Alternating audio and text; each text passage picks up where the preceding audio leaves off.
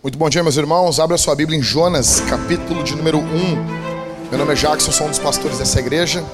Nós estamos em uma série de sermões do livro de Jonas. Para isso, todos abram suas Bíblias. Abre aí. Isso. Pega a Bíblia aí, Leandro. Bora. Os irmãos, abram suas Bíblias. Jonas, capítulo de número 1. Vamos ficar com a Bíblia aberta, não feche. A gente tem algum trabalho hoje aqui, eu creio que vai ser uma benção. Tá bom?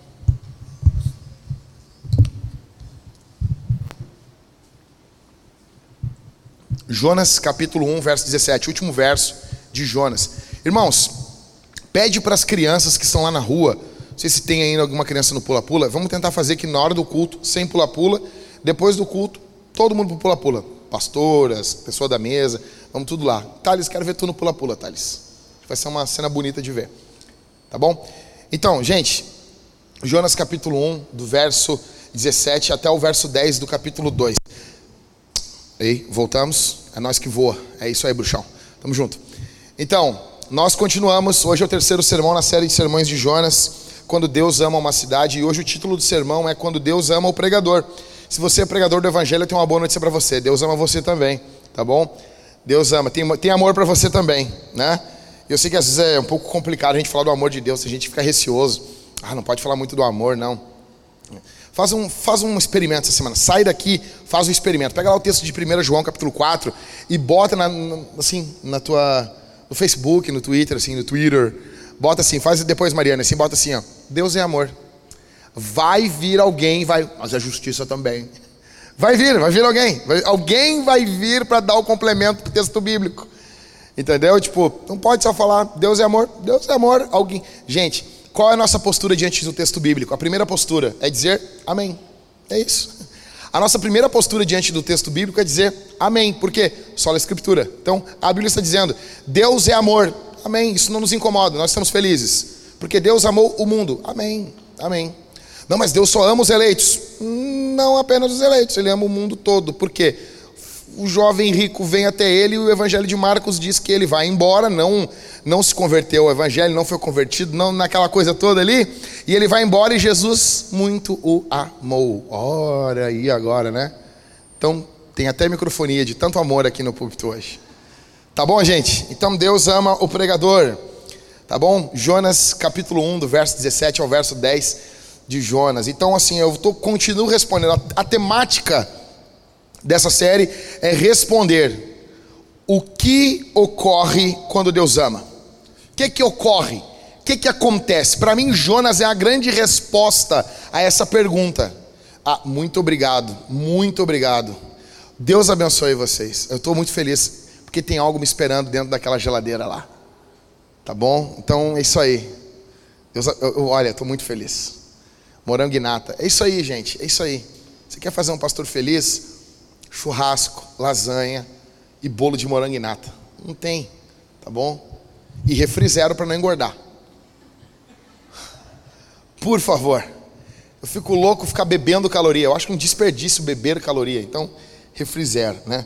Então, vamos lá. O que, que ocorre quando Deus ama? Para mim, Jonas é uma resposta para isso. Ah, pastor, tu leu algum? Não, não, eu inventei. Isso aqui eu inventei, tá bom? Quando eu escrever meu livro sobre Jonas, eu vou falar exatamente sobre isso. O que, que ocorre quando Deus ama? A vida de Jonas é uma resposta disso. Na verdade, a Bíblia toda ela está respondendo isso. Quando você olha para a vida de Jó, como dizia o pastor Eros Pasquini, a vida de Jó retrata como Deus trata os seus amigos. Eita, hein? Isso é forte, é forte, né, Mariane? Tu pensa como Deus trata os seus amigos, né, Ever? Tu pensa assim, ah, é, entra aí, churrasco. Aí tu vai para o livro de Jó. É o jeito que Deus trata seus amigos. Nossa, eita lasqueira. Tá, mas vamos ficar aqui em Jonas aqui. Então, o que é que ocorre quando Deus ama? Primeira coisa, o amor de Deus vai abater o nosso orgulho. Se Deus ama você, se Deus ama você, Deus ama. Deus, vou só fazer uma pergunta aqui para vocês. Quantos acreditam aqui que Deus ama você? Ah, posso, não gosto de levantar a mão, é meio, é meio neopentecostal. Então levanta de canto, velho. Só aqui, ó. Né? Ah, pastor, eu acredito que Deus me ama. Né? Jesus, Jesus love me. Então lá, levanta. Quem, quem acredita que Deus ama você? Tu não acredita? Deus te ama? Ah, o Leandro acredita. Não precisa levantar tão, tão alto a mão, Leandro. Bate no. Bate ali em cima. Então assim, olha, vamos lá. Então, vamos lá. Então esse sermão é para você, entendeu? Eu estou pregando para você. O que que ocorre quando Deus ama? Em primeiro lugar, se Deus nos ama, o amor, de, o amor dele vai bater o nosso orgulho. Primeira coisa de, de, de todas, o amor dele vai bater o nosso orgulho. Por quê? Porque você é um orgulhoso. Você quer olhar alguém orgulhoso? Vamos fazer um outro exercício aqui. Olha pro lado aí, olha pro lado pra fora. Só olha de canto, não precisa falar nada. Essa coisa de, ah, ah, meu irmão, hoje é o dia da vitória, hoje é o dia da, sem flatulência. Não diz nada disso. Só olha pro lado e dá de canto sim. Tu tá com um orgulhoso e uma orgulhosa do teu lado. E é tão orgulhoso que, meu, não admite que é orgulhoso. Ou tá no outro nível do orgulho. Tem orgulho de dizer que é orgulhoso. Depois da queda, nós nos tornamos orgulhosos, porque a gente comprou a ideia do diabo. Você e eu acreditamos no Satanás. O diabo veio e disse: oh, meu, é desse jeito. Deus falou uma coisa, não faz isso. O diabo vem, faz que não dá nada, entendeu? O diabo é aquele legítimo amigo da infância. Todo mundo tinha um amigo no grupinho que dizia: oh, meu, vai que não dá nada. É ou não é, Ricardo? Não tinha o cara que dizia: meu, não dá nada. Pode pular ali o poço, que ali o, o, o muro que não dá nada. Mata a aula que não dá nada pode pegar, não é uma, uma não, não é um, como é que é? Não, é uma sacola no mar ali, é uma sacola, não é uma mãe d'água. Pode botar a mão, ah, entendeu? Pode botar a mão, querido, trocar o, ali o, o chuveiro que eu já desliguei a chave, não vai dar nada. O diabo é esse. Ele chegou para Dante e disse: ah, não dá nada, cara. Come ali o fruto que não dá nada. Aí a gente comeu, a gente acreditou no diabo. O diabo falou e a gente acreditou. A gente acreditou no que ele disse. Nós confiamos no que ele falou. O que, que ocorreu, velho? Caos. E hoje nós temos a síndrome da, da, da autonomia dentro de nós. A gente quer ser autônomo. Você quer ser quase um carro da Tesla. Piadinha foi fraquinha, só algumas pessoas pegaram. Isso aqui é elite. Isso aqui é para todos. Então o cara é autônomo, o cara não quer prestar conta para ninguém, não quer falar. Ou seja, ele tem essa semente do orgulho dentro dele. Esse é o efeito da queda em nós. Aí, verso 17 vai mostrar Deus amando Ismael. Deus amando esse cara, esse cara que é igualzinho você e eu. Ou talvez um pouquinho pior que a gente, porque a gente não é tão ruim assim, não. Né? Sou um crente. E a gente é reformado. Se tem um negócio que eu até orgulho de dizer que eu sou, mas ó, força no R. Fala com um orgulho totalmente depravado. Tem orgulho de. Isso, cara, pra, se tu reconhecer o ponto 1 um da tulipe, tem que reconhecer em lágrimas. Né? Sou totalmente depravado. Como que Deus trata a gente assim? Verso 17. O Senhor ordenou que um grande peixe engolisse Jonas. Ou seja, Jonas se tornou uma chupeta de baleia. De nada, gente. Isso aí, anos de estudo.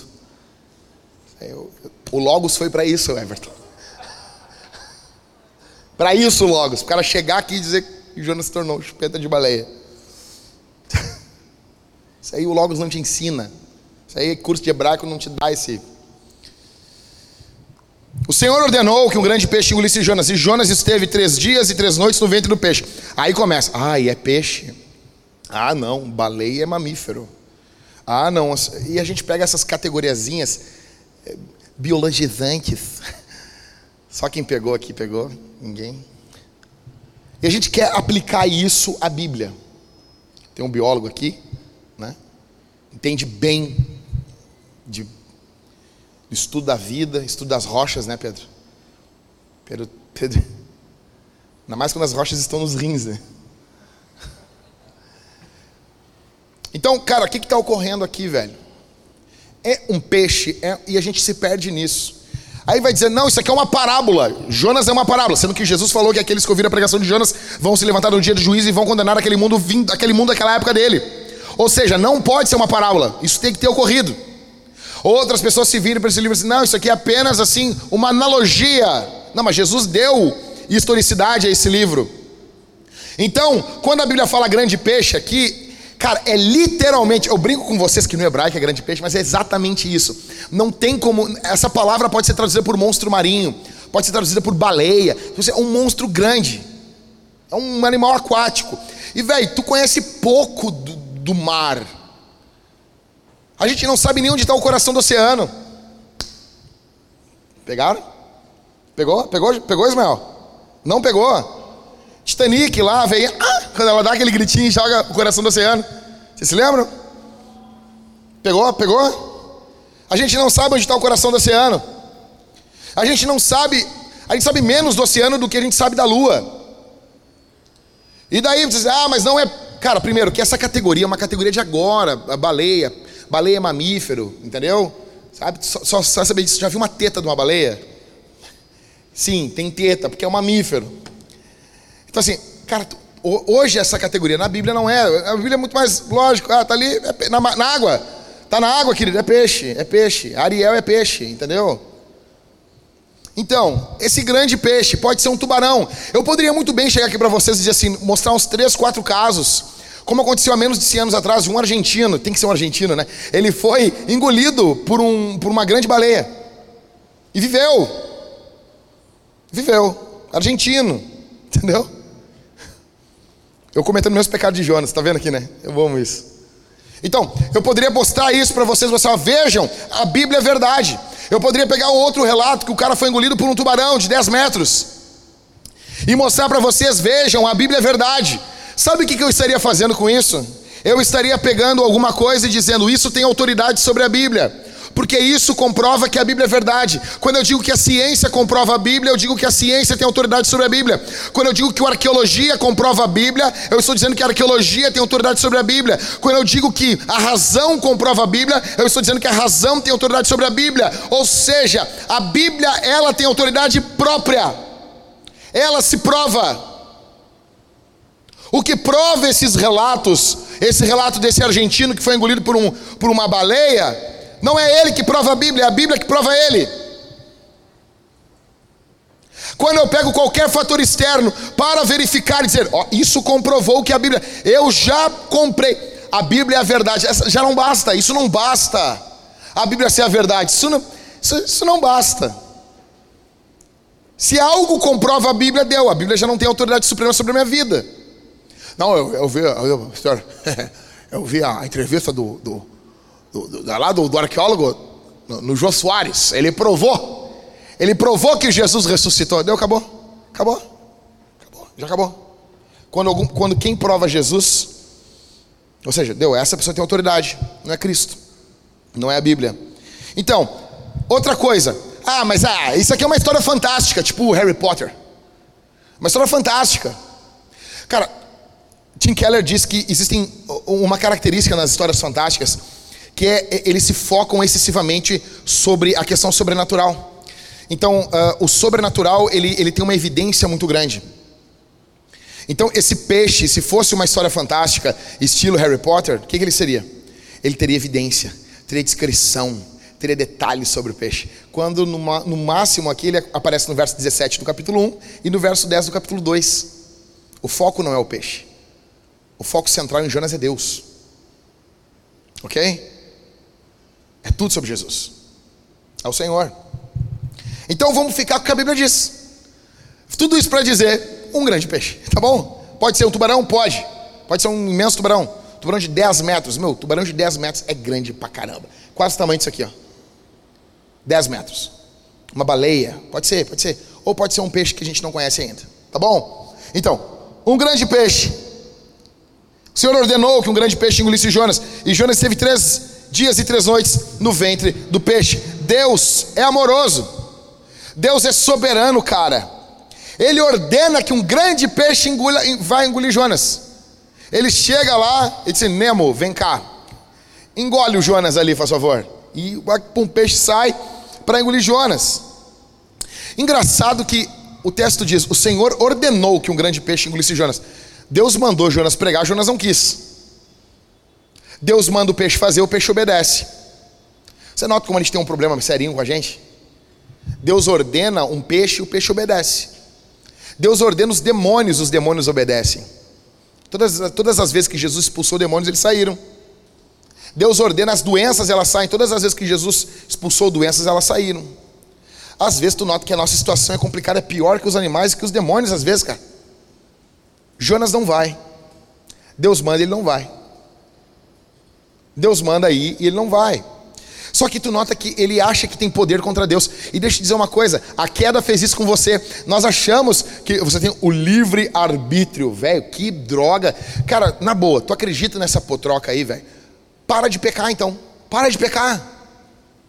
Para de pecar. Tem livre arbítrio, Leandro? Então para de pecar. Faz isso. Deus manda, os grandes animais obedecem. Jonas não consegue resistir ao poder do peixe.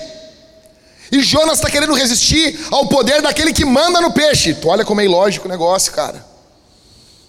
Apesar de ser estranho, muito estranho, o peixe, esse grande peixe, essa baleia, esse tubarão muito louco aqui, esse tubarão que tomou Red Bull, ele, ele é uma manifestação da graça de Deus. E a graça é que assim, o nosso Deus ele não é um ursinho carinhoso, ele não é fofinho. Deus demonstra o seu, o seu amor de forma furiosa.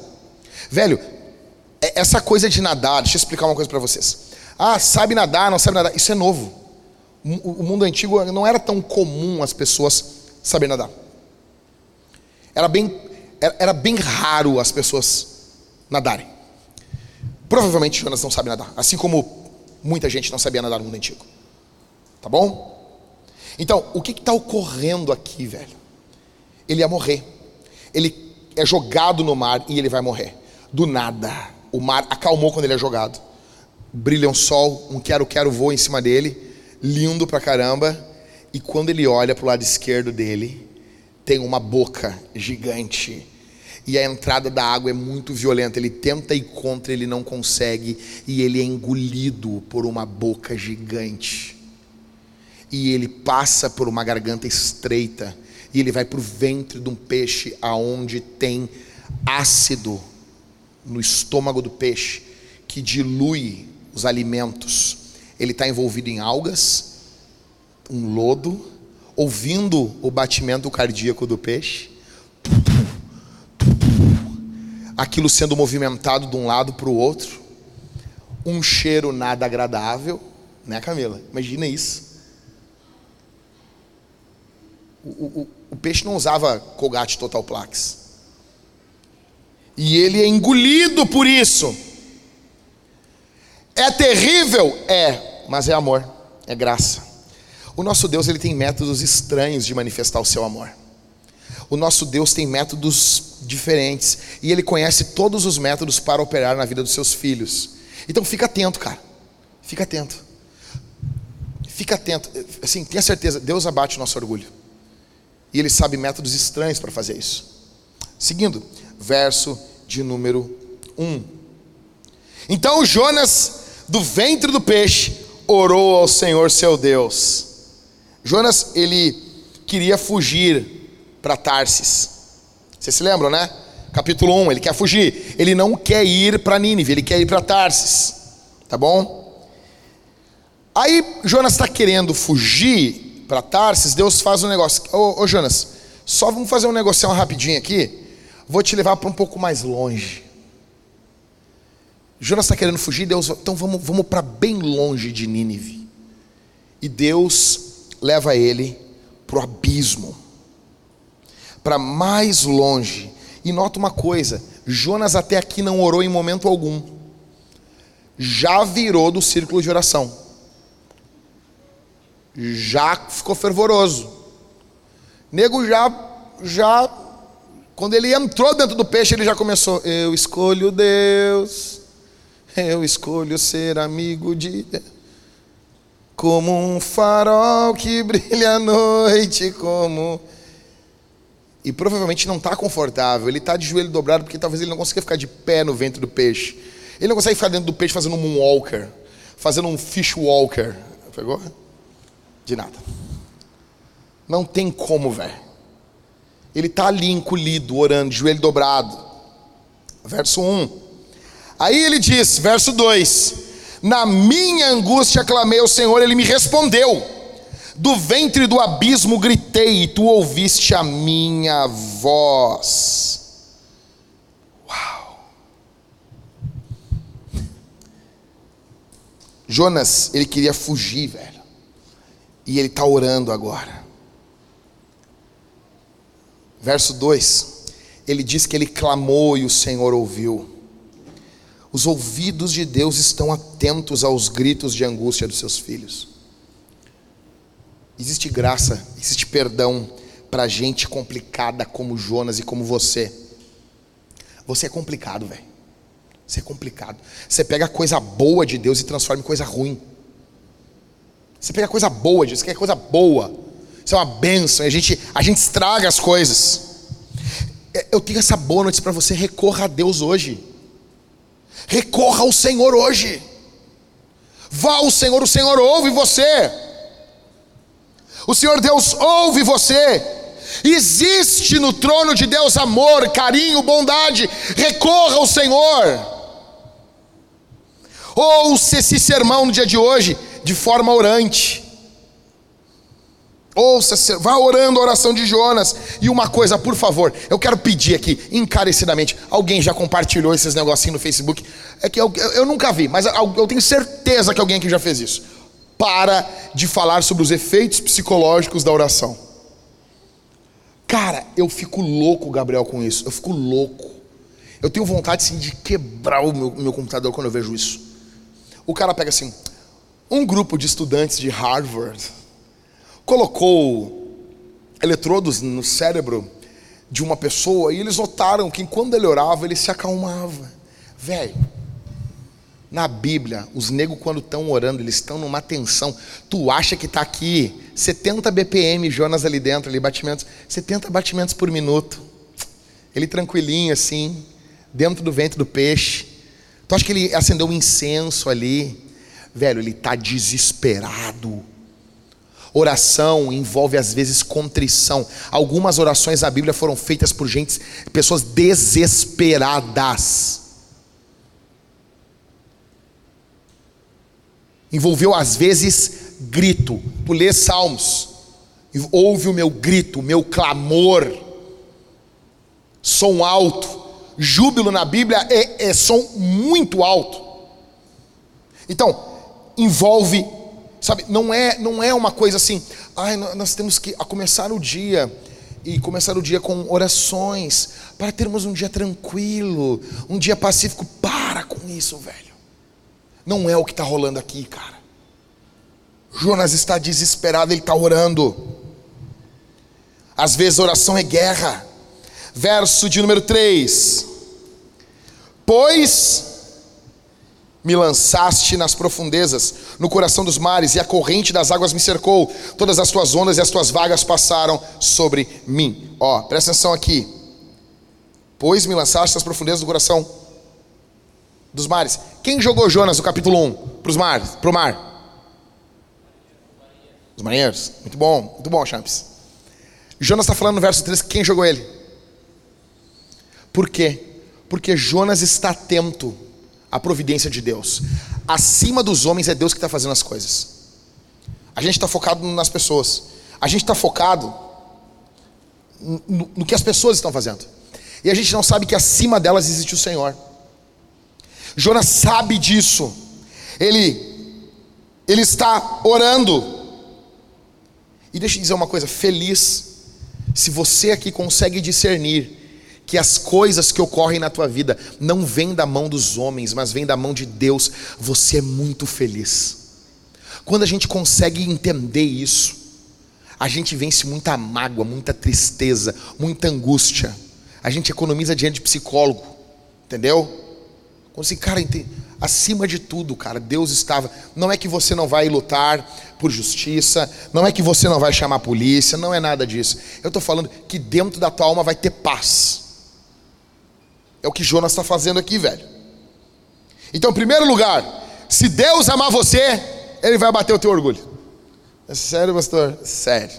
Segunda coisa, se Deus amar você, o amor dele vai nos manter, vai manter a gente. Ele não vai apenas abater a gente, mas ele vai manter a gente prostrado o tempo necessário para que o nosso coração comece a ser transformado. Deus não só abate Jonas, entendeu? Mas ele dá um tempinho para Jonas. Jonas, fica aí. Ó, aguenta um pouquinho aí, meu velho. Aguenta um, aguenta um pouco aí. Deus não apenas arrasta, mas mantém ele. Verso 4. Então eu disse: Estou excluído da tua presença. Será que tornarei a ver teu santo templo? Meu, se eu tô lá, se eu tô lá do lado do peixe, lá de fora, assim, ó, numa sonda, igual aquela que o cara achou o Titanic, se eu tô lá, eu e o James Cameron, e eu boto um negócio assim, eu escuto Jonas dizendo, e Jonas fala no verso 4: Então eu disse: Estou excluído da tua presença. Eu já ia dizer: Well, well, well, well. Mas não queria fugir da presença. Mas não queria. Ô Jonas, ô Joaninha, tu não queria, não era isso que tu queria? Tu não queria ficar longe da presença de Deus? Não era isso que tu queria, meu velho? Agora ele está lamentando, agora já está fazendo drama. Estou excluído da tua presença. Aí, verso 4: Será que eu vou tornar a ver teu templo? Virou crente, quer ir no culto, quer ver sacrifício, quer ver adoração. Deixa eu dizer uma coisa para você.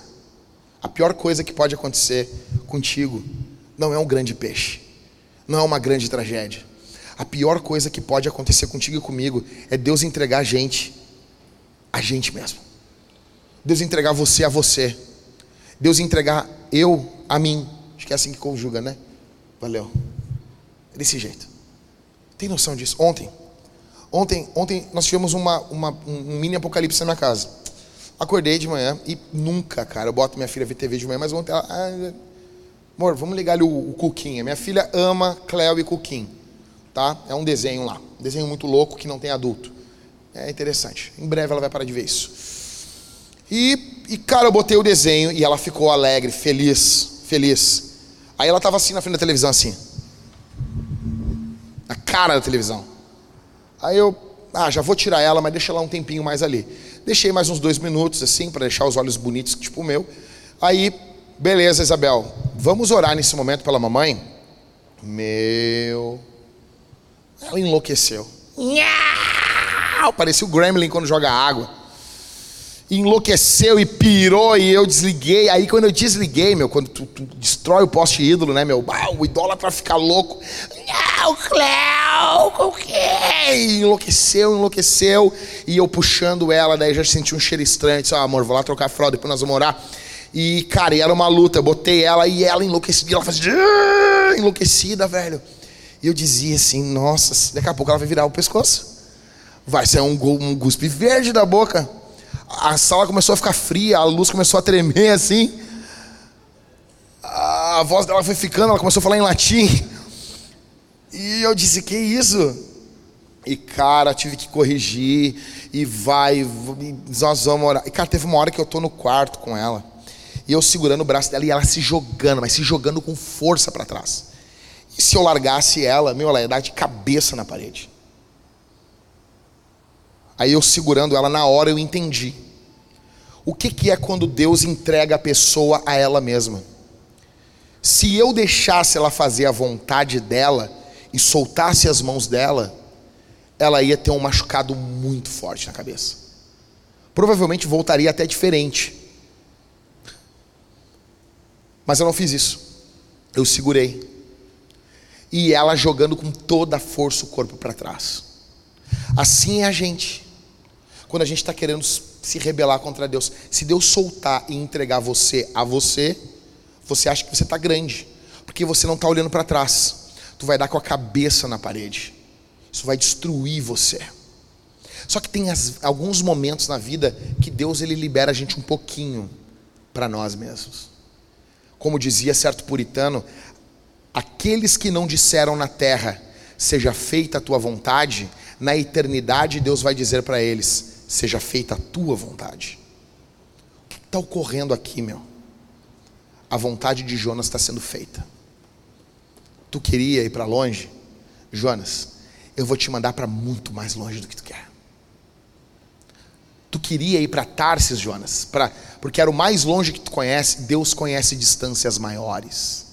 Tu vai para muito mais longe.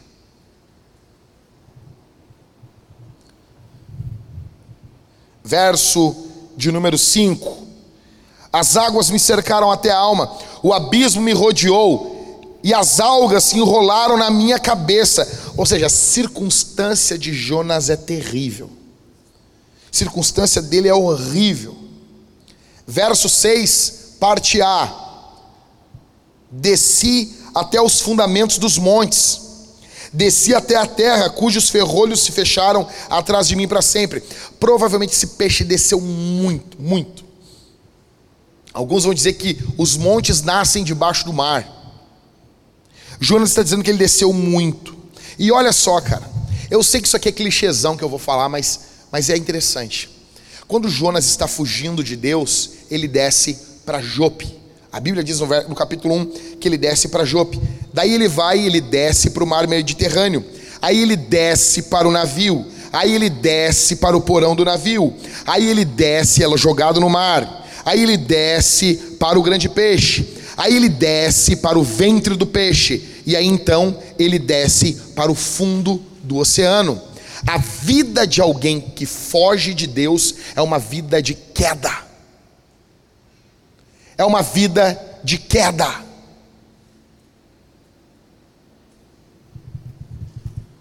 É uma vida de queda.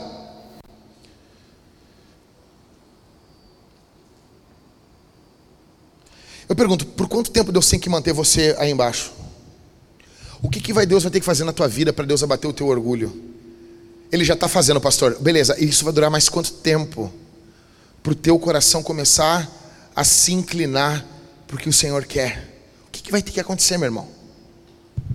Em primeiro lugar, o amor de Deus vai abater o nosso orgulho. Em segundo lugar, ele vai manter a gente abatido. Até que comece uma obra em nosso coração. Em terceiro lugar e último, cara, tá, tá dando microfone. Não sei se vocês estão notando desde o início do sermão. Tem que dar uma diminuidinha daí. Você pode ser livre, faz aí, tá? Terceiro, quando Deus ama, não importa onde estejamos, esse amor de Deus, ele vai nos levantar de lá, para o nosso bem e para a fama do seu nome. Ou seja, Deus abate, obrigado, Deus abate, mantém abatido, e depois Deus levanta, para a glória do nome dele e para o nosso bem. Parte B do verso 6, lê comigo aí. Tu, porém, fizeste a minha vida subir da sepultura, ó Senhor, meu Deus. Deixa eu dizer uma coisa: não tem poço profundo que Deus não possa arrancar você. Não tem, não tem. Ah, não tem. Tem solução para tudo. Solução para tudo. Ah, não, não, pastor. Não, não, para tudo não tem, não.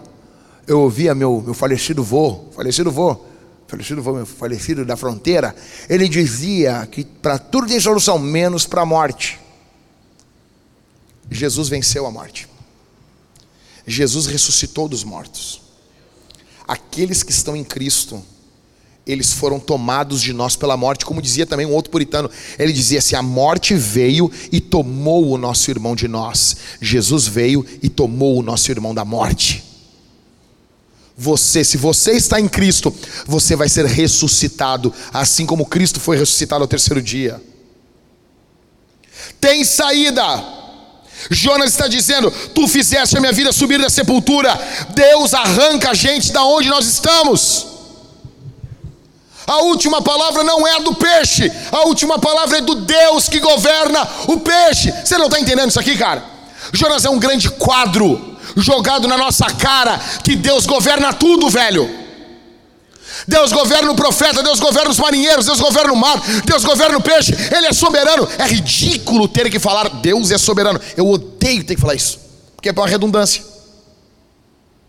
Deus é soberano, ah, mas tem como ser Deus e não ser soberano?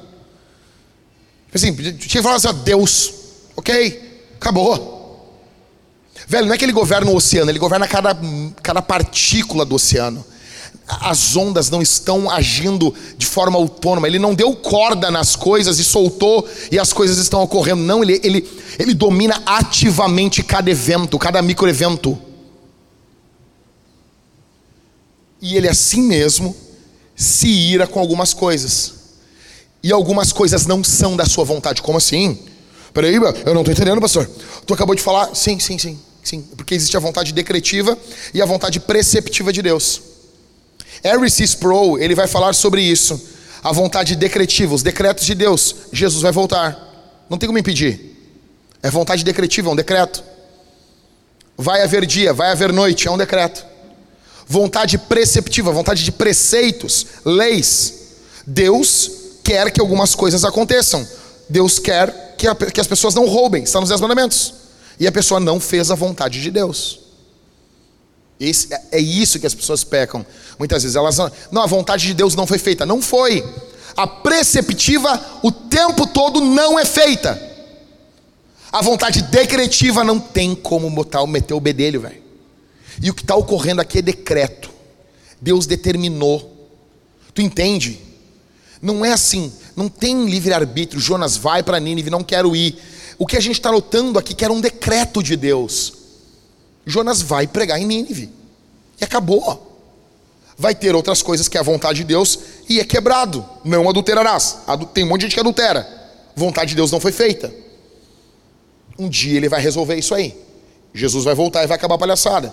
Mas até lá a vontade de Deus vai sendo quebrada. Mas a vontade de decreto, não. O que está ocorrendo aqui? Deus decreta o peixe, Deus decreta a onda, Deus decreta a pregação de Jonas e vai acontecer. É o que está rolando aqui. Verso de número 7.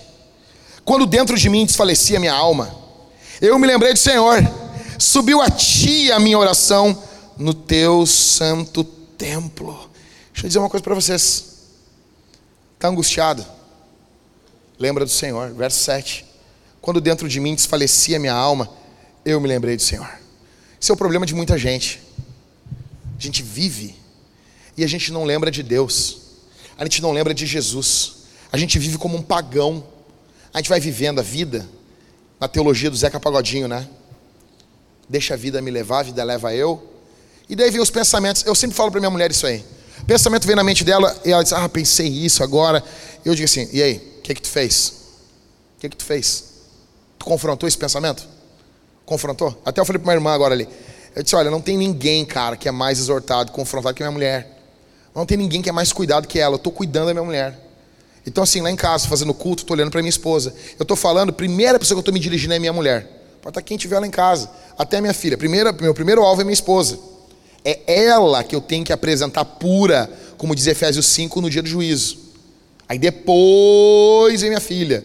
Depois vem meu filho que está na barriga da minha mulher. A primeira é minha mulher. Ela, ela que eu tenho que ir santificando a vida dela. E eu digo assim, meu amor, tu tem que confrontar esse pensamento.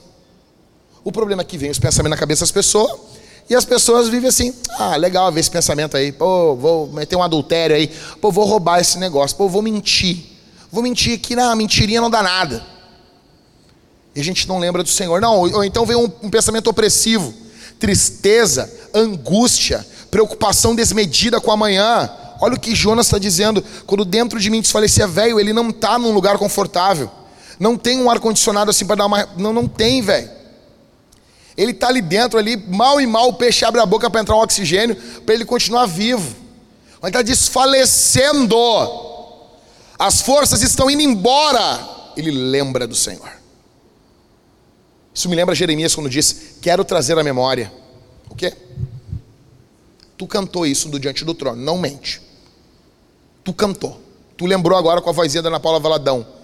Voz fina, voz, vozinha de. Né? Não vai fazer leãozinho aqui na igreja. Tu lembra? Quero trazer à memória aquilo que me traz esperança, que me dá esperança. Tu ouviu isso aí, ô Gabriel, tu ouviu isso cantado na tua cabeça. Ou seja, lembrou do Senhor. Verso de número 8. Aí Jonas fala: Os que adoram ídolos, cara, eu acho muito pentecostal usar toalha no púlpito, velho. Vai dizer que não é isso aí? Pregador pentecostal que tem. Porque nunca tem ar que preste naquelas igrejas, né, velho? Eu, eu evito trazer. Mas não dá, meu. Tá muito quente aqui em cima. Eu me sinto assim, tipo, ainda mais quando os caras pregam com a toalha no ombro ainda, né? Pô, cara, eu vi uma igreja nos Estados Unidos muito fera, meu. Tava lá o cara pregando lá, pô, o Eric Manson, negão pregando assim, com a toalhinha no ombro. Eu disse, meu, e aqui ele ia ser do reteté, velho. Ah, toalha aí, toalha. Ah, tá louco. Vamos lá. Verso 8: Os que adoram ídolos vão abandonando, uh, vãos, os que, perdão, eu li tudo errado. Os que adoram ídolos vãos abandonam aquele que lhes é misericordioso. Aí Jonas, ele está ele tá fazendo menção a Nínive, porque é muito fácil, gente. Deixa eu dizer um negócio. A gente está vendo os, os, católicos, tudo adorando ídolo, né? É fácil assim, olha lá, aquela estátua, aquele negócio, bará, bará, bará. Só que assim, velho, na boa, tu nota os ídolos que você tem no seu coração. Os nossos são mais sutis. Ídolo é aquilo, eu já expliquei para vocês, mas resumindo, ídolo é aquilo para o qual eu faço os maiores sacrifícios da minha vida. É onde eu encontro a minha identidade, é onde eu coloco a, a, a, a alegria da minha vida, o anseio, onde estão os meus anseios. Será que Jonas detectou os ídolos dele? Eu acho que ainda não. Verso 9: Mas com a voz do agradecimento, eu te oferecerei sacrifícios, o que prometi, cumprirei. Agora vem a sentença que provavelmente é a sentença central da Escritura. Alguns teólogos dizem que esse é o versículo central da Escritura. Se for para ter um versículo central da Escritura, ou alguns, eu tenho certeza que esse aqui está no pódio. Ao Senhor pertence a salvação. Esse aqui é o, era mais, ele é o versículo central dos reformados. Ao Senhor pertence a salvação. Jonas 2,9. Tá bom? E nós vamos ver sobre isso mais. Verso 10. E o Senhor falou ao peixe: Uber, cancela a viagem. E este vomitou Jonas na terra. Gente, alguém aqui já comeu peixe estragado? Quem já comeu? Ninguém? Ninguém? Eu já comi. Quando tu come peixe estragado, tu vomita. Tu vai. O que ocorreu aqui foi que o peixe comeu um profeta estragado. O que está ocorrendo? O peixe está vomitando Jonas.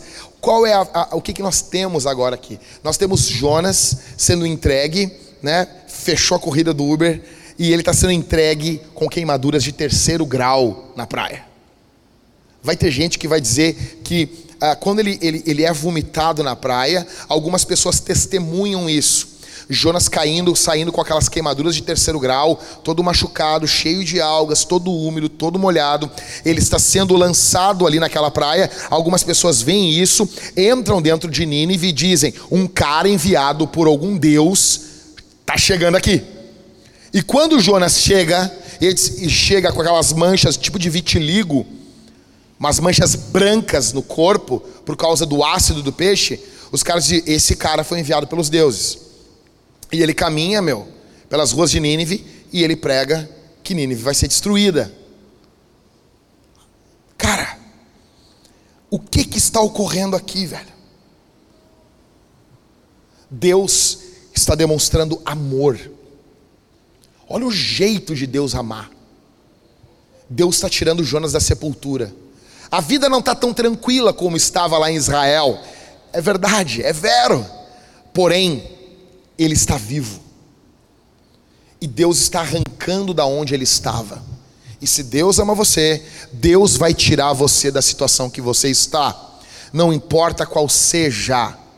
Mas e se morrer? melhor ainda, ele vai tirar o seu povo da morte. Cara, nota que a vida cristã envolve vitória. Quando alguém diz assim, a vida cristã é só vitória, é, se ele estiver falando biblicamente o que, o que é vitória, é verdade. Porque no final é vitória. Vitória contra o pecado, vitória contra a morte, vitória contra Satanás, vitória contra a cultura, vitória contra o mundo, vitória contra o ódio, vitória contra a maldade vitória contra ah, tudo aquilo que se levanta contra Deus, todo esse sistema do mundo que nós conhecemos hoje, ele vai ser derrotado. Ontem eu conversava com um advogado, o Tiago, sobre a situação das cidades. Aí disse: Nós estamos em meio a uma pandemia, estamos. É perigoso, é perigoso. Mas não faz sentido, velho, você estar dentro de um ônibus Dentro de uma igreja, no máximo 30 pessoas. Esse prédio aqui cabe em 1.500 e algumas poucas pessoas. 10%, segundo o nosso exímio governador, nós poderíamos ter aqui 150 e poucas pessoas. Aí, daí o PGE, Procuradoria Geral do, do Estado, disse que não pode, que é no máximo 30 pessoas. Um deputado ou vereador lá, crente, eu sei que igreja que ele é, conheço bem a laia desse cara. Ele foi o cara que aprovou para o PGE ficar contra as igrejas. Aí eu conversava com o Tiago ontem, e eu disse para ele assim: Doutor, vou te dizer uma coisa. E ele desanimado, disse: Jacques, eu estou cansado. No Maranhão prenderam um pastor que estava pregando. Gente, pela lei do nosso país, pela lei do nosso país, se tiver um criminoso aqui, pensa no criminoso, pensa assim, um cara mais ralado. Se ele não estiver em fuga policial, se ele entrou no culto, veio e sentou, pode ter uma força policial tarefa, eles não podem entrar no culto. Tem que esperar terminar o culto para prender. Um oficial de justiça não pode prender uma pessoa no meio do culto, não pode. E se nós não encerrarmos o culto e continuarmos com o culto, não pode. Ah, fazer um culto de 24 horas, não importa, o cara fica ali dentro. É lei. Só que estão, estão prendendo os pastores. Então, assim, a gente começa a ver algumas leis sendo quebradas em nome de autoritarismos. E isso vai cansando. Tipo, o coração de um advogado que trabalha com lei, ele está assim, eu estou cansado. E o Tiago, eu conheço ele, ele ama a igreja. Ele ama a igreja. E Deus disse para ele assim: Deixa eu te falar uma coisa, doutor. Falei para ele ontem. No fim das eras, escute isso. No fim das eras, no último crepúsculo da história, quando o sol se pôr pela última vez, vai haver uma estrela brilhando. E essa estrela é a igreja de Jesus, porque Cristo disse: Vós sois a luz do mundo. O mundo todo vai se apagar, o mundo todo vai murchar. Aqueles que estão em Cristo continuarão brilhando como um luzeiro. O mundo e suas concupiscências passam, mas aqueles que fazem a vontade de Deus permanecem para sempre. Eu disse para ele: e naquele dia, Tiago, eu vou estar do teu lado, eu vou olhar na tua cara e vou dizer: valeu a pena. O que está ocorrendo com Jonas nada mais é do que Deus dando a última palavra, é Deus que dá a última palavra. Eu vim para cá hoje, eu pensei, fiquei sentado ontem, pensando, eu posso morrer, eu posso ser preso. Falei com, com eles, com os, os advogados ontem, e eu perguntei assim: os advogados aqui da igreja, assim, ó, me responde, eu posso ser preso? Daí, pode. Eu ia vir com bota, vim de tênis, mais confortável. Tem que ser maduro, velho. Ninguém pode invadir aqui, pode meter. Se tu disser para um policial na porta, você não, não pode entrar, não tem mandato, um juiz não, não expediu, não pode entrar, pela lei. Mas se os caras invadirem? Como que a gente fica? Pô, mas uma aparente derrota. Não, cara. A igreja vai avançar. As portas do inferno não vão prevalecer. Você tem noção disso? O que está ocorrendo aqui, meu? O pregador está indo. Deus está vencendo até o pregador para o pregador pregar, cara. Tem noção disso? É esse Deus que tu serve. Tu é pequeno, tu não é grande, mas o teu Deus é grande. Você tem que ter uma visão exaltada de Jesus. É isso que está ocorrendo. Esse profeta está estragado, mas é o profeta que Deus tem. O peixe não quer ficar com ele. Você tem noção disso? O peixe, Kennedy, o peixe, a porcaria de um peixe, vomitou o profeta. Mas Deus está dizendo: o, o, o peixe vomitou, Jonas, mas eu quero tu ainda. Talvez tu aí, que aplicaçãozinha bem, bem, bem chinelona essa minha, né? Mas é verdade talvez tu foi vomitado, cara. Mas tu presta para Deus, porque a última palavra não é sobre você, é sobre Deus. Presta atenção aqui comigo aqui. Como nos tornamos como Jonas? Vamos lá, rapidão. Só uma curiosidade, da onde que eu estou tirando isso? Ah, pastor, tu fica, né? Tem gente que fala, ah, o pastor fica forçando as aplicações. Toda aplicação dá uma forçada, véio. toda. O que eu estou falando é o seguinte: o povo de Israel, os judeus, na verdade, os judeus no mundo todo, no Yom Kippur, eles se reúnem no dia do perdão e eles leem Jonas. E quando encerra a leitura de Jonas, eles dizem: Nós somos Jonas. Eles estão sendo honestos, pelo menos, tá bom? Como que a gente se torna como Jonas? Em primeiro lugar, quando nós fugimos de Deus. Eu vou bater um pouquinho mais esse ponto. Deixa eu dizer uma coisa aqui. Se você não é cristão, se você está afastado da igreja, se você você vive naquele, naquele pensamento assim, tipo, ah, o sistema. Se você fala uma vez por semana que você saiu da Matrix, você tem um grande problema. Você tem um grande problema. Se o problema, se você fala o tempo todo que o problema é a instituição. Eu nunca vi na Bíblia, velho. Nunca vi na Bíblia Deus confrontando a instituição. A instituição é um reflexo de quem o homem é. O problema é o homem, é o coração do homem. Se o coração do homem estiver corrompido, a instituição, a instituição está corrompida. Nós não vamos reformar a instituição porcaria nenhuma, nós vamos reformar o coração do homem. Você foge de Deus. E se você está fugindo de Deus, você tem um grande problema. Sabe qual é o nome do problema de quem foge de Deus? Deus. Deus é um grande problema. Jonas tem um grande problema na vida dele. É Deus.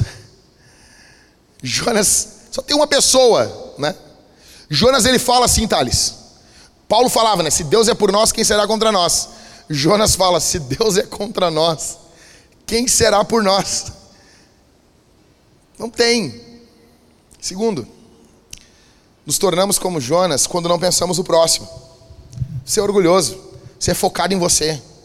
Teu dinheiro é teu, tua vida é tua, teu tempo é teu.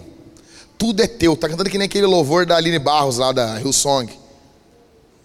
Aquela, aquela poesia magistral, né? Teu, teu, tudo é teu. Profundeza assim, né? Você tá cantando. Tudo é teu. Você, você chega diante do espelho e você canta aquele louvor grandioso, és tu. Seu Roberto Hernandes. Cara, quando não pensamos no próximo, nos tornamos como Jonas. Terceiro, quando temos um coração tão duro que precisamos de um grande peixe. Velho, olha para mim aqui, cara. Tô caminhando pro final do sermão, olha só. Que cara desgraçado, Jonas, velho. Não, tu não para pra pensar nisso, Camila. Ô louco desgraçado. O cara não quer ir, não quer ir. O cara fica três dias dentro da barriga de um miserável de um peixe. E no capítulo 4, o coraçãozinho do cara ainda tá meia boca.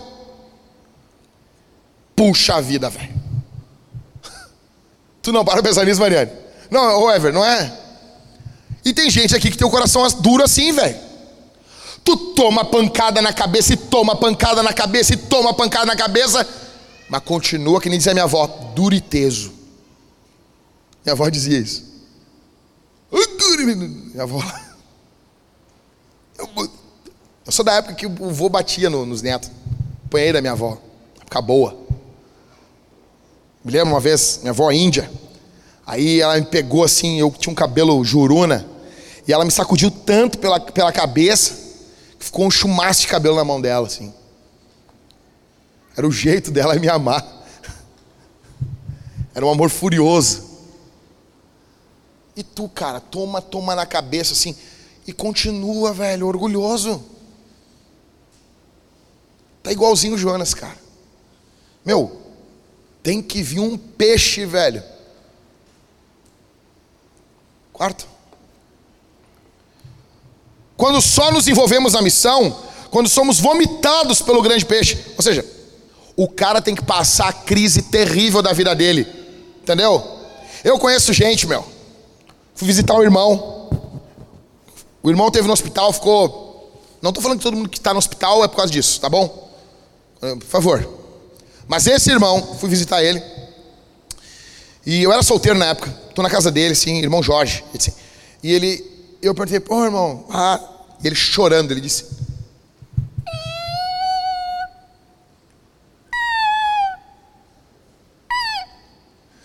Eu vou te dizer uma coisa, meu irmão. Deus me levou lá para o hospital para me falar de Jesus para as pessoas porque eu não falava de Jesus. Quando ele falou isso, eu fiquei, E daí diz que lá, meu, lá ele virou evangelista, folhetinho. Jesus, Jesus te ama, eu estou orando por ti, se arrepende, inferno, céu, graça, pecado. Lá, meu, lá o louco virou um evangelista. Teve que cair lá para virar evangelista. Velho, quando, quando tu precisa de um peixe gigante, de uma crise enorme para virar pregador, velho, é, a Bíblia está falando de ti aqui. Coloca o teu nome no lugar de Jonas. Quinto, quando temos que ser forçados a orar. Legal, Jonas não orou momento algum. Jonas não orou momento algum. Aí a crise vem e ele está orando. Velho, para para pensar isso aqui, cara. Como é que ficou a vida de oração? Ah, pastor, eu sou igualzinho o Daniel. Eu oro três vezes ao dia. Bom dia, Jesus. Boa tarde, Jesus. Boa noite, Jesus.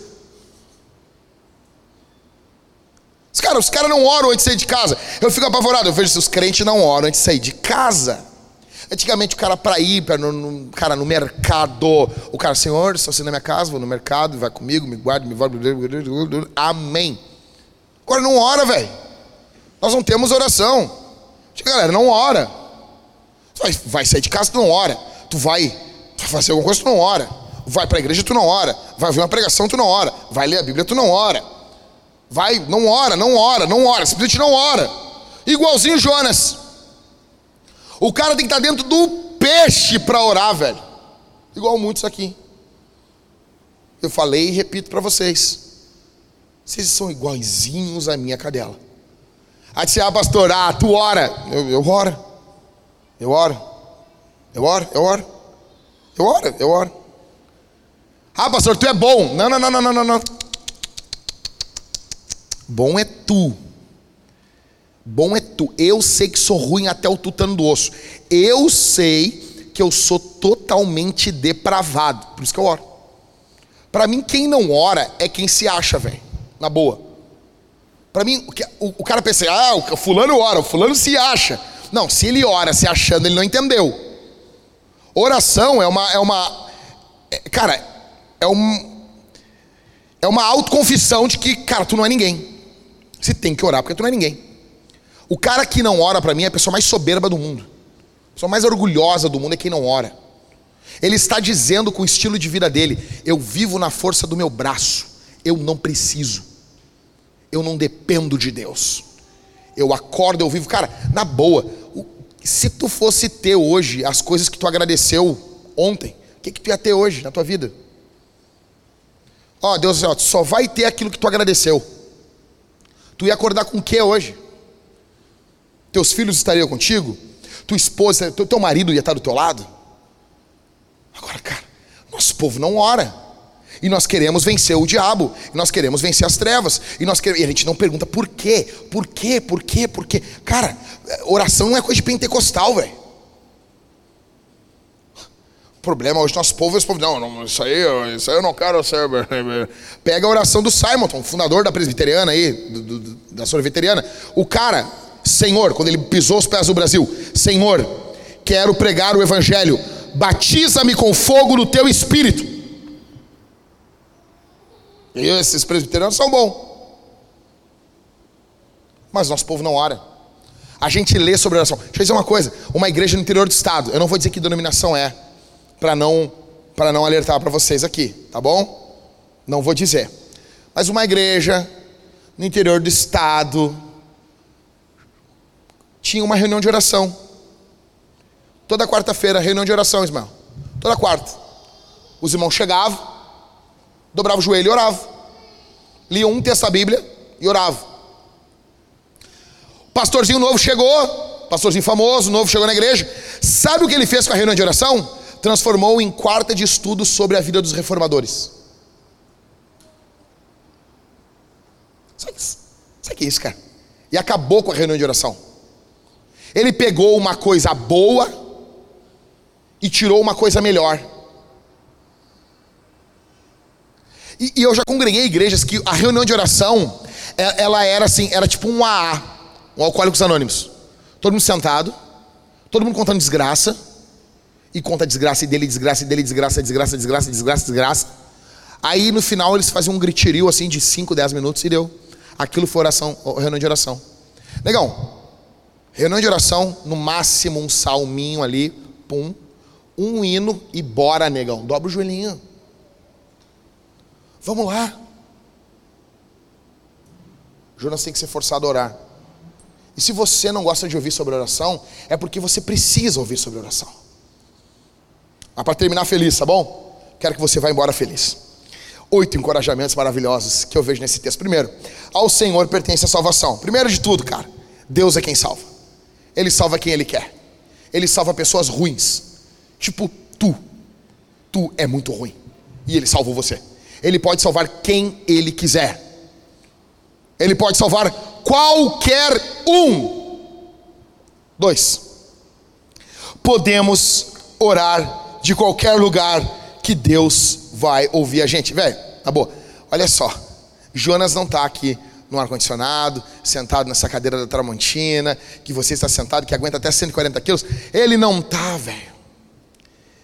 E Deus está ouvindo ele. A questão não é onde estamos quando oramos, mas a quem oramos. Isso é fundamental. Você pode clamar que Deus vai ouvir você. Eu vou contar um caso aqui de um conhecido meu. Eu vou contar. Você pode acreditar ou não. Acredita ou não. Você pode acreditar ou não. E eu, eu sei que isso é verdade. O cara tinha um jeitão assim, bem carioca, e ele contando para mim que ele estava afastado da igreja, dentro de uma boate. E ele, ele contava para mim assim: Jackson, eu estava dentro da boate, eu e o meu uísque cowboy. Ele fala desse jeito. Quando de repente uma jovem entrou pela porta da boate. Naquele momento a noite perdeu o sentido para mim. O uísque perdeu o sentido para mim. Eu larguei meu uísque cowboy do lado e fui em direção àquela moça. Quando cheguei na frente dela, eu disse: Moça, aqui não é lugar para você. Volte para a igreja que você saiu. Ele disse que a guria começou a chorar desesperadamente. Volte para o coral que você cantava, moça. Aqui não é o lugar para você. E eu disse: E aí, man? Ela foi embora. E Deus, eu pensei assim: Tá, tu te converteu daí, né? Eu, e aí? Ele, depois a noite voltou para mim. Eu disse, cara, tu é louco, velho. Cara, a questão é que Deus salva pessoas em lugares. Deus ouve pessoas em lugares que a gente. Não, não, não. Eu, eu me lembro que quando eu entrei dentro de um prostíbulo, eu já entrei duas vezes dentro de prostíbulo para pregar o Evangelho. E eu me lembro quando eu, eu falei isso aí uma primeira vez, cara, ficaram louco comigo. Ficaram louco.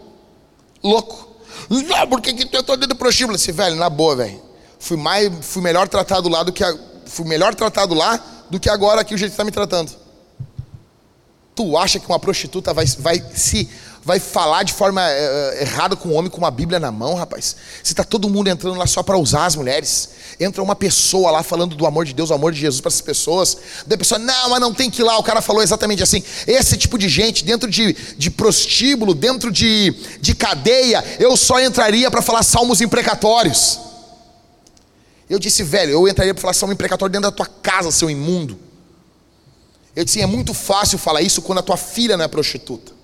Se a minha filha fosse prostituta, Deus me guarde, eu gostaria que alguém entrasse lá dentro para pregar o evangelho para ela. Se o meu filho fosse um drogado, eu gostaria que alguém entrasse dentro da boca de fumo para falar de Jesus para ele. Deus ouve pessoas em todos os lugares. Deus está ouvindo Jonas, um profeta rebelde. Deus tinha todo, todos os motivos para virar as costas para ele. Deus está ouvindo esse cara. Deus está ouvindo esse cara. Deus está ouvindo ele. Não importa onde você esteja, recorra ao Senhor. Não importa o que você fez. Se você recorrer a Deus, há saída para você. Existe perdão, existe graça para você. Existe misericórdia para você. Esse Deus é bondoso. Quarto. Terceiro, perdão. É, eu acabei de falar isso. Quarto, Jonas, ele reconheceu que ele estava sendo açoitado por Deus. Eu posso fazer o mesmo sem me vitimizar. Esse é o problema, cara. Muitos de nós nos vitimizamos quando falamos, ah, está difícil, está difícil. Cara, por que a gente não admite? Cara, estou sendo açoitado por Deus. Deus me ama. Cara, o que é eleição, velho? A gente fala eleição, eleição, eleição. Você já estudou sobre eleição ao longo das escrituras? Os eleitos só se ferram durante a vida toda deles, velho. Olha, olha Jacó e Esaú. Olha a vida de Esaú. O cara vive solto. Não acontece nada com ele. O cara tem tudo. Olha a vida de Jacó. Olha a vida de Paulo, cara.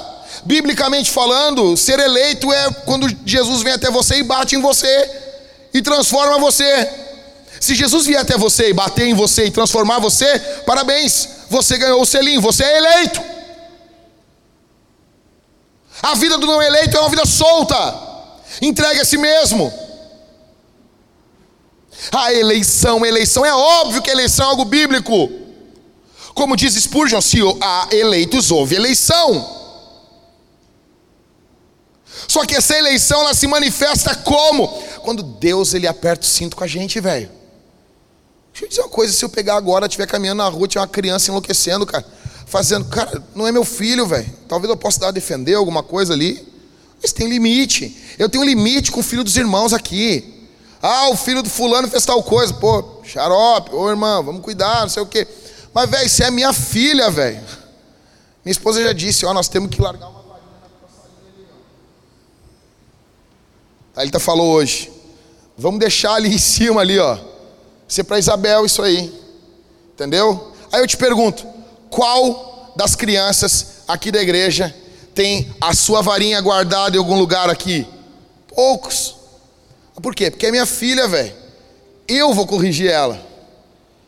Ou seja, a minha paternidade em relação à minha filha não é demonstrada só em cheiro, abraço, cochicho, brincadeira. Não. É demonstrada em correção. Se você é filho de Deus, o teu pai vai te açoitar de vez em quando. De vez em quando. Me lembrei que eu estava falando aqui no terceiro, voltando aqui. Eu não quero ir embora sem falar isso para vocês.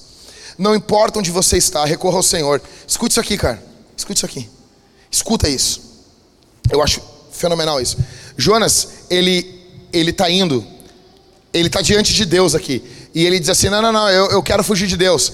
Aí quando Jonas se vira, Deus está aqui, tá ligado? Tipo, é muito louco isso. Ele está virado para Deus, assim, eu vou fugir de Deus. E quando ele se vira, Deus está ali. Assim como Paulo. Paulo olhou e disse: Não, não, não. É o seguinte, ó, vou perseguir os cristãos aí, esse Jesus aí, esse Jesus. Quando se vira, Jesus está aqui. Cara, coloca isso na tua cabeça. Quando você pensa que está fugindo da vida, da direção de Deus, Deus está indo em direção a você. Deus está indo em direção a você. Quinto, a angústia não me afaste de Deus. Verso 2. Vamos lá, gente. O que, que diz o verso 2 aí?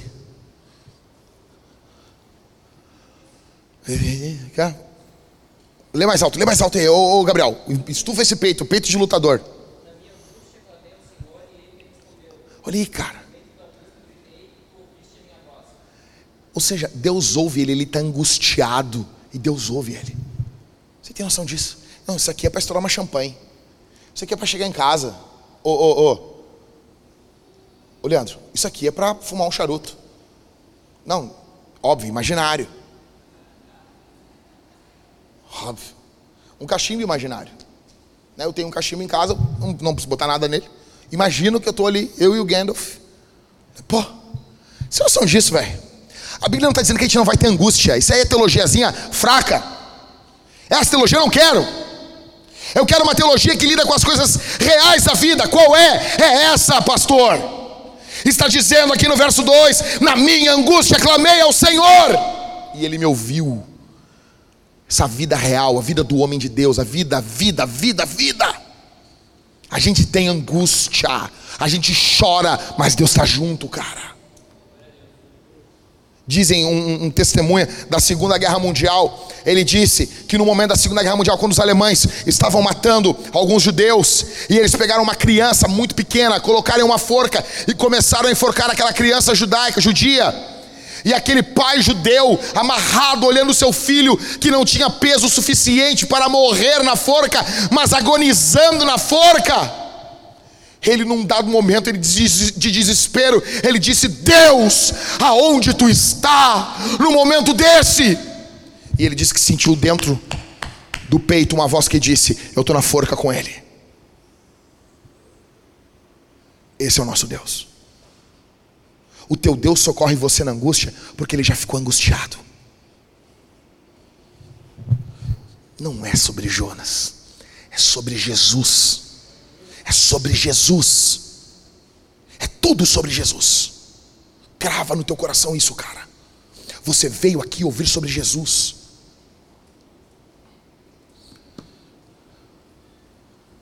Sexto, as minhas dores não são em vão. Elas podem revelar mais da grandeza de Deus para mim. Olha só, cara. Eu, eu amo o nosso Deus, porque ele não, ele não desperdiça o nosso sofrimento. Todo mundo aqui vai sofrer. Oi, velho, velho, na boa. Olha só nós aqui, nós aqui. Vocês acham que vai passar 20 anos ninguém aqui vai ter um câncer? Não, não, não. Vamos, vamos falar de boa aqui para nós. Você veio aqui ser motivado aqui na igreja aqui. Ninguém vai pegar um troço assim, uma craca assim, um troço. Ninguém aqui. 30 anos ninguém vai morrer aqui. Nós vamos estar tudo aqui, só a vitória. É, é sério mesmo. Todo mundo aqui vai morrer, velho. Nós vamos pegar no análise do caixão dos outros. Cara, mas, em Deus o nosso sofrimento não é em vão. Ele não desperdiça o nosso sofrimento. Ele não pega o nosso sofrimento e desperdiça. Assim, ah, caralho, azar do teu sofrimento, não estou nem aí. Não, tem um propósito. E no meio do sofrimento eu posso conhecer mais a Deus. Olha só, vamos fazer um, um, um exercício de imaginação comigo. Imagine comigo. Quando Jonas está sendo engolido pelo peixe. O peixe abre o bocão, ele entra. Cara, na hora ele pensou, óbvio que ele pensou, Rafael, faleci, faleci, faleci, faleci acabou, acabou, acabou, acabou, acabou, acabou. Acabou. Adeus, mundo. Tchau. Foi legal viver, foi, foi legal, né? E quando eu fico imaginando, é que nem os caras que sobrevivem o acidente aéreo. Quando o cara nota, não morri. Ou será que eu estou na ilha do Lost? Sabe, é, Jonas, ele tá literalmente assim, não morri. Velho, eu não morri. Aí Jonas está ali, tá nojento, tá terrível, mas ele tá vivo. Viviane, tu que está acostumado a lidar com coisas nojentas, para e pensa como que Jonas lidou. Ele, ele lidou assim: não, não, não. Deus é muito grandioso. Deus mantém Jonas vivo dentro de um peixe.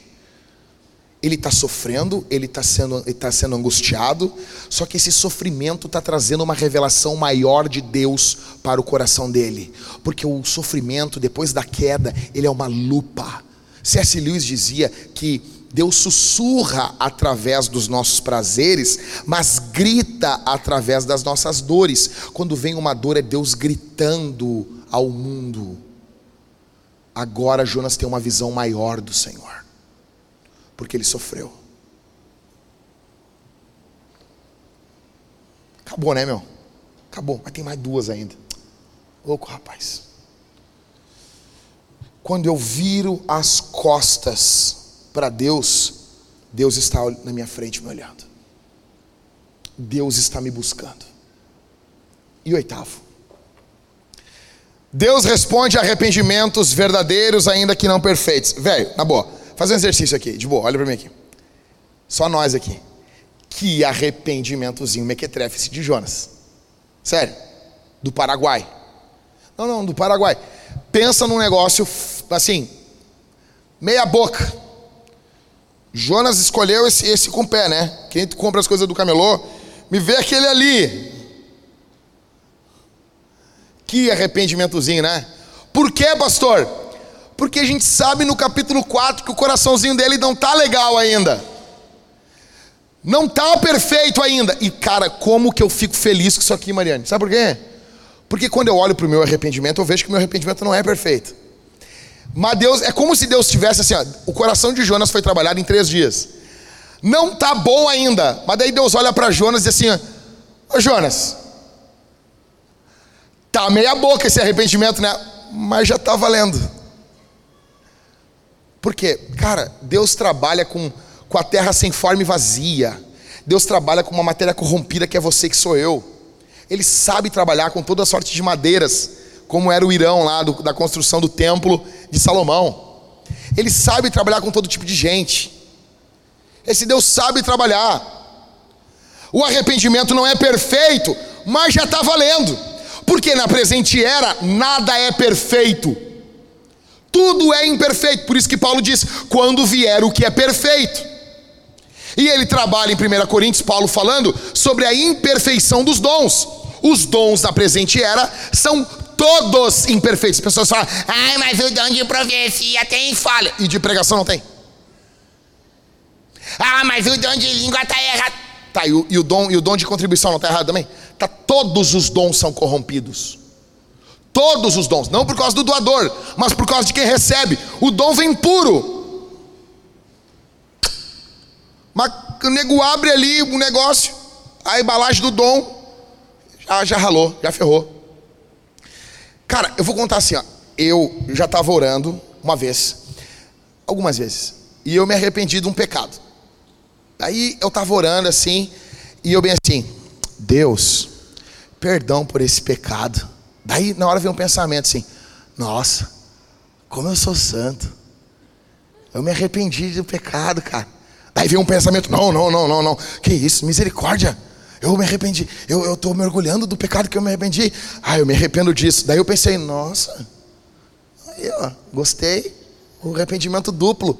Dei um capote duplo no negócio. Daí, não, misericórdia, cara. Olha o orgulho no meu coração. Jesus me perdoa. Daí já vi um pensamento assim, nossa. Bah, eu consigo sondar legal meu coração, né? Tô legal. Nossa, me perdoa, Jesus. Cara. Já aconteceu contigo? Cara, isso aqui o Nicodemos não fala, velho. Isso aqui tu só vai ouvir na vintage. Aqui a gente dá real, cara. Mas já conversei contigo sobre isso, né, Mariane? Já, né? Que que é isso, velho? Mas Jonathan Edwards falava sobre isso. E ele dizia sobre arrependimento. É, o Edwards dizia assim: que nós devemos recorrer à misericórdia de Deus e não buscar um arrependimento perfeito, perfeito, perfeito, perfeito, perfeito, perfeito, perfeito. Como diz o John Piper, assim, a gente peca até pregando. Hoje, no primeiro sermão aqui, eu dei um esporro todo mundo antes de começar o culto. Dei um esporro todo mundo. Vida louca. Porque os dons são imperfeitos. Esse arrependimento no coraçãozinho de Jonas aqui, ele não é perfeito. A gente vai ver coisa ruim acontecendo. Por que, que eu amo Jonas? Tá entendendo? Não é assim, não é uma história da Bíblia, assim, não é uma história, não é, não é Cinderela. E viveram felizes para sempre. Vai para casa, cantando uma linda canção, let it go, let it go. Não! É, é, é, a vida real, velho. É no chão da fábrica, tá entendendo? Ele teve um grande encontro com Deus, igualzinho você, mas logo depois ele vai fazer coisa errada, igualzinho você, igualzinho eu. Tá entendendo? É por isso que eu amo a Escritura. É por isso que a gente tem que sempre pensar isso aqui assim, ó. Jesus é um Jonas maior e melhor. Em primeiro lugar, atenção. Jonas, a gente vai arrumar isso aí semana que vem, ô Felipe, fica tranquilo. Fica tranquilo. Fazem só duas semanas que a gente pediu para arrumar isso aí, mas a gente vai conseguir. Jonas, velho, ele teve que descer. E descer para ter o seu coração minimamente transformado. Orgulhoso. Jonas é orgulhoso. Teve que descer para ter o coração transformado. Aí você pergunta, peraí, mas Jesus não desceu? O credo apostólico não diz que ele desceu. Desceu. Olha aqui para mim, olha aqui. Qual foi a maior humilhação que Jesus passou? A pessoa vai dizer, na cruz. A cruz foi a maior humilhação. Mentira, velho. A maior humilhação foi a encarnação. Foi Deus se fazer homem foi Deus se esvaziar e vir na tua e na minha natureza. Isso foi humilhante. Só que ele se humilhou, ele desceu sendo perfeito, diferente de Jonas. Jonas desceu porque era orgulhoso. Jesus desceu porque é perfeito para salvar os orgulhosos. Jesus é um Jonas melhor e maior. Segundo, Jonas odeia Nínive. Jesus chorou por Jerusalém. Olha a postura diferente diante da cidade. Deixa eu dizer uma coisa, meu velho. Na boa, amar Nova Prata é barbada. Amar a cidade do interior, ai, eu amo. Ai, porque eu amo a minha cidade, velho. Eu quero ver tu amar Porto Alegre. Tu estacionar o teu carro perto do Clínicas, eles roubarem o teu som e tu dizer, eu amo Porto Alegre, botar um adesivo, camiseta. Ai, coraçãozinho Poa, quero só ver. Quero ver tu amar o Rio de Janeiro. Tá entendendo? Amar São Paulo. Tu tá andando pelo Tietê. Quando eu tava andando no Tietê, assim, na rua, assim, pensa num fedor. Parece que eu tava dentro da barriga do peixe. E eu virei pro taxista e disse assim: Cara, que fedor é esse? E aí ele falou: Ah, é, é mesmo. Tipo, tô feliz aqui. Quero ver isso. Quero ver tu amar cidade complicada, velho. É muito fácil amar cidadezinha. Qual é a cidadezinha lá do, lá, lá do Rio, lá, ô, ô Matheus? Cidadezinha aquela que tem é, Arraial do Cabo lá, né? Ah, Arraial do Cabo, ah, eu amo. Ah, velho. Ah, velho, quero ver tua macidreira. Ah, para, vem com isso aí. Ó. Jonas chorou por Jerusalém. Tá entendendo? Terceiro, Jonas teve uma quase morte. Abre parênteses aqui, ó. Teve teólogos, tem teólogos que dizem que Jonas morreu, tá? Estou fazendo meu papel, meu papel aqui porque meu papel é comunicar para vocês que mostrar que eu estudei, tá bom? Assim, tem teólogo que diz que Jonas morreu. Eu, eu acho que eles estão errados. Mas Jesus, eh, Jonas teve essa quase morte. Só que e, e ressuscitou, né, Jonas? Jesus morreu e ressuscitou por você. João, uh, Romanos capítulo 4 diz isso. Ele ressuscitou para nossa justificação. Jesus é um Jonas maior e melhor. Encerrando. Quero uma coisa de você essa semana. Uma coisa apenas. Eu quero que você pense no seu maior sofrimento da tua vida e que você use isso para comunicar Jesus para alguém essa semana. Nosso sofrimento, cara, ele não é desperdiçado. Provavelmente o nosso ministério, ele está ligado ao nosso maior sofrimento. Deus pode pegar uma das tuas maiores dores e usar ela para a glória do nome dele e para o teu bem. Eu gostaria muito que você pegasse o teu maior sofrimento hoje, a tua vida, e você meditasse no Senhor, e você pensasse nesse sofrimento, você pensasse e meditasse como que isso pode servir para você comunicar Jesus a alguém, e você pode fazer isso. Deixa eu dizer uma coisa para vocês. Eu trabalho com homens, trabalho com homens. Uma das maiores tristezas da minha vida foi ter visto a minha mãe apanhar na mão do idiota. E quando aquele homem estava batendo na minha mãe, o meu pai não estava lá para defender ela. Eu tinha 12 anos de idade. E eu tinha um impulso masculino, porque com 12 anos a minha mãe já caminhava para o lado de dentro da calçada. Eu tinha uns 7 anos de idade, velho. Já estava eu lá, andando de camisa xadrez, minha mãe pelo lado de dentro da calçada e eu de mão dada com a minha mãe. Só que tu tem 7 anos, 8 anos, 10 anos, 12 naquela época. Tu tem impulso masculino, mas, velho, tu, não, tu tem impulso só.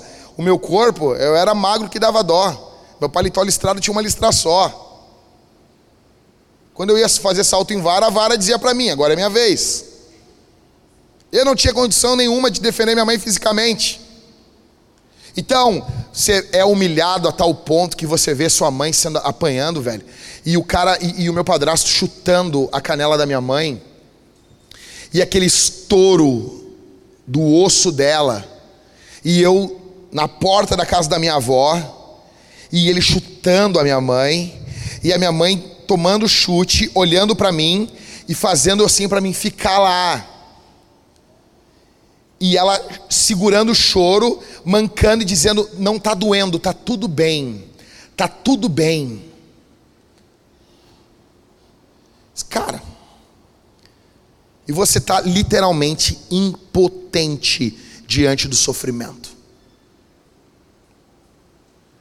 Eu disse assim, cara, eu, eu, eu, eu coloquei no meu coração.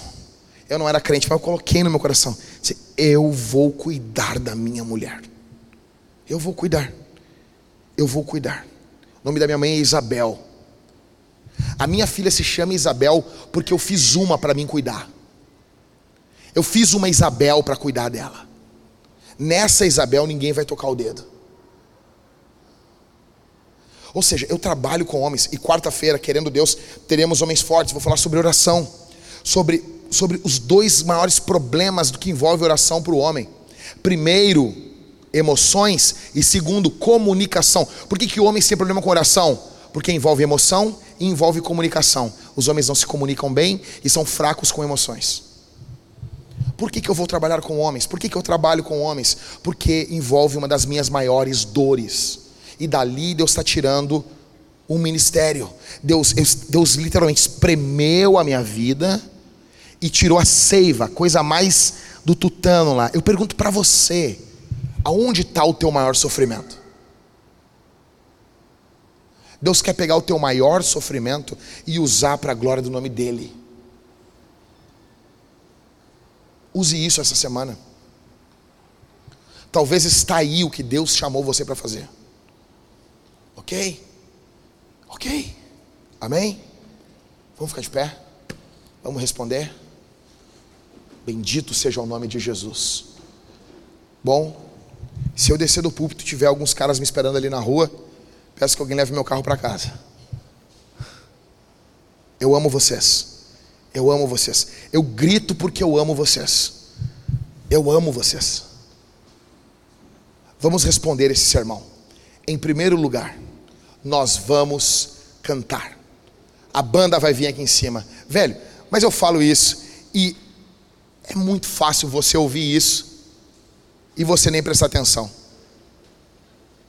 Há uma probabilidade muito grande que você me ouça e você.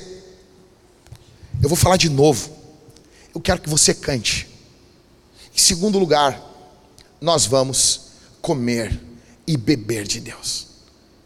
Vai ter o pão e o vinho aqui para nós. Você vai pegar o pão e vai mergulhar no vinho, cálice bronze, ou no suco, cálice dourado. E por favor, preste atenção. Os irmãos estão cuidando, eles trocavam uma vez, uma vez, só aconteceu só uma vez. Crianças pequenas, hum, se tem menos de 18 anos, elas não ceiam com vinho. Uma vez trocaram, botaram o vinho no, no dourado e o suco no bronze. As crianças saíram pelo corredor da igreja dizendo uma para outra: Eu te considero pra caramba. Por favor, não dá, não dá, não dá. Uma, uma hora vai vir aqui e os caras vão me prender. Vão me prender. E eu não terminei o curso superior. Seminário não está dando, tá bom? Por favor, ok? Então, cálice bronze, vinho, cálice dourado, suco. Em terceiro, nós vamos dizimar e ofertar.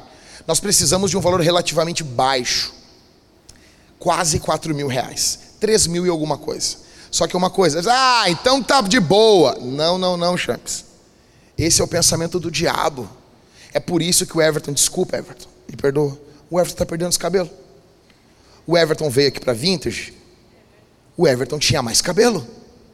Era ou não era, Everton? Eu, o meu cabelo era escuro.